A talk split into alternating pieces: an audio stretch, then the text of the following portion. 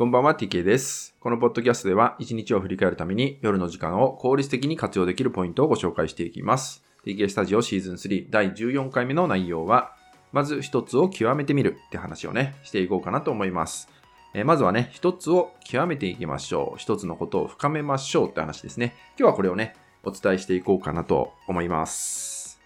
えーまた最近ですね、えーセミナージプシーみたいなね、タイプの方増えてきたなって思うんですよね。まあ、あれもこれもいろいろ学びすぎてしまうことによって、逆に頭が混乱してしまう。まあ、右往左往してしまうみたいなね。まあ、そういう状況が起きてしまっている方が、えー多いっていうのもあるし、そういう相談が、えーいただくことも増えてきたなっていうのが、えーありますね。現実的に見てあるかなって思うんですけど、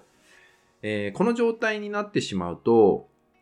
まあ、いろいろ学ぶってことは、僕はいいことだなと思ってるんですよ。うん。学ばないよりは学んだ方が絶対いいしね。まあ、ただですね、えー誰から学ぶかとか、何を学んでいくかってすごく大事だと思うんですよ。というのも、今ってすごく情報過多じゃないですか。もう、すぐにインターネットで検索すれば、まあ、情報が手に入ってしまう。えーもっと言えば、まあ僕はね、もう今16年ぐらいセラピストをね、やってますけど、まあ僕がね、まだこう、治療家とかセラピストになった時代っていうのは、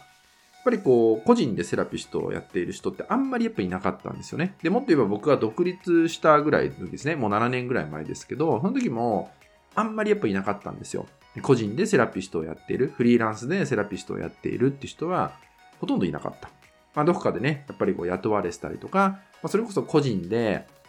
店舗を構えてやっているみたいな方は、まあ、一部いたんですけど、ぱりまだね、その企業ブームっていうのが来ない時代だったんですけど、最近そんなことないですよね。もうすごい勢いで、まあ、オンラインセラピストっていうのも、すごく現れてきたりとかね、オンラインコーチ、オンラインカウンセラーみたいなのも、まあそういう方々も増えてきたなって思うんですよね。そうなると、やっぱり情報がもっともっと拡散されていきますんで、えーいろんな方と出会うと思うんですね。そういうセラピストの方とも出会うと思うんですよね。そう。で、その、たまたま出会った方が会っていればいいと思うんですけど、まあそれがね、やっぱ合う合わないっていうのもそれぞれだと思いますから、やっぱり自分がちゃんとね、見極めていく力っていうのを持つってことが大事かなと思うんですよ。そうじゃないと、時間もお金も追いつかないと思うんですよね。で、逆に学びすぎて混乱してしまうってことが起きてしまうのかなって思います。で、特に大事にしてほしいのが、まあ、自己投資をして学びを深めるっていうのは非常に大事なんですけど、それをあっちもこっちも、えー投資して時間をかけて学びを深めるっていう動機っていうのが、まあ、いわゆるやる理由ですよね。その受ける理由、学ぶ理由っていうのが、えー自分の不安を解消させるためのその理由であれば僕はお勧めしてないんですよね。まあ、自分が成長するためだったりとか、えー今よりね、えー一歩出るんだ。今より、まあ、収入を上げるんだとかね。そういう理由だったら、まあ、いわゆる向上する理由だったら僕はいいかなと思うんですけど、まあ、一概にそれだけいいとは言えないけどね。そう、ちゃんと前向きな理由だったらまだいいんですけど、なんか不安だから、時間とお金を投資して学んじゃう。こっちも行っちゃう。あっちも行っちゃう。とかね。なると、頭の中にいろんなことを詰め込みすぎて、結局何もできないままになっちゃうんですね。まあ、いわゆる、いろいろ知ってる人は何もできない人と同じなんだ、みたいな状態になっちゃうんですね。ただただ知識があるだけで、頭が重くなって動けない人っていうのが、まあ、多いわけです、非常に。なので、やっぱおすすめなのはですね、まず一つ、一つですね、一つのことを極めるってことをしてほしいんですよ。思いっきり深めてみるってこと。そう、もうマニアックになって、もう思いっきり極めてみる。そう。知らないことを一つ一つ、その一つのことにおいてね、極めていく。どんどん知っていくっていうことを、まあ、学びの時間をそこに、まあ、投資していく。深めていくってことをすることによって、初めて分かってくることってのがあるんですよね。そう。ここに来ると、それこそ専門家といったような、その近い状態になれたりするってことになります。まあ、ちょっと僕の話をするとですね、まあ、僕はもともと治療家で、まあ、今でもね、えー、1年のうちに、本当にちょっとですけど、治療することもあるんですね、クライアントさんに。で、こうやって治療をね、ずっとしてるっていうのは、やっぱ好きだからっていうのもあるんですけど、じゃあ、どれだけね、追求してきたかっていうと、結構ね、他の治療家さんに比べるとしてきたなって思うんですよ。まあ、例えば、あの、首の骨って全部で7つあるんですね。全部で7つあるんですよ。で、一番上の第一頸椎、一番、一番の骨ですね。第一頸椎っていうのがあるんですけど、まあ僕なんかまだ資格を取ってですね、えーそれこそ1、2年目ぐらいの時に、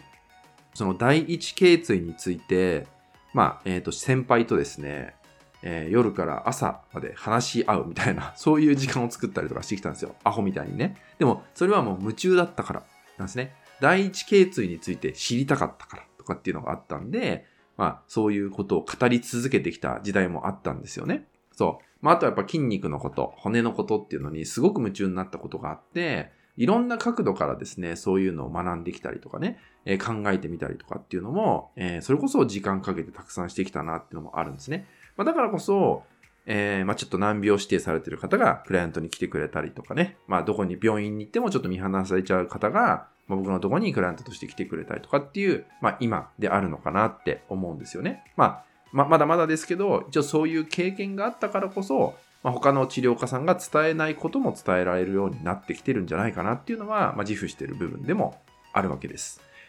これは、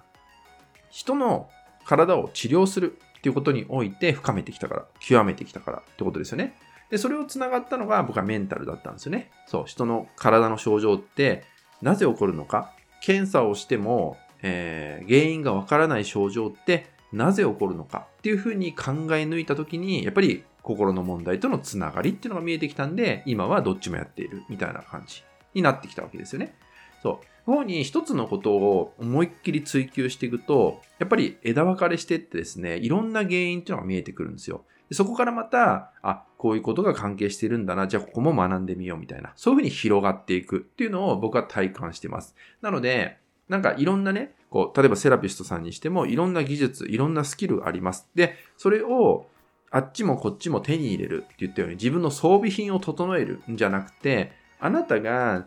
自分の心とちゃんと対話してね、追求したいもの、そこに夢中になりたいことっていうのを見つけることの方が大事なんですよ。あれもこれも手に入れて、装備を整えるように。そう。あなた自身のレベルが上がっていかないと、装備をといろいろね、手に入れたとしても装備できませんから。もっと言えば、合ってる装備じゃない可能性もあるんでね。そうなってしまうから、荷物だけ重くなって動けない状態が起きてしまうってことになるんで、まあ、もしね、えーセミナージプシーになって混乱しちゃってる方、あっちもこっちも行っちゃってて、えー自分がどうしていいかわからない、何をしていいかわからないっていう方はですね、ただ立ち止まってるだけでは当然前なんか進めないし、悩みすら解決しないと思うので、そんな時は、まず一つだけ極めてみる。いろいろね、頭に入れ込んでしまった方は、その中でどれが一番心がワクワクするのか、前に進みたいと感じるものなのか、追求したいと思えるものなのかっていうところまでね、えー向き合っていただくと見つかっていくんじゃないかなと思うんでね、まずは一つ極めてみるってことをですね、まあ、ぜひね、やっていただけたらなと思います。はい。引き続きですね、LINE 登録、メルマガ登録で特典をプレゼントしております。そちらもご登録いただけると嬉しいです。それでは本日は以上になります。最後までご視聴いただきましてありがとうございました。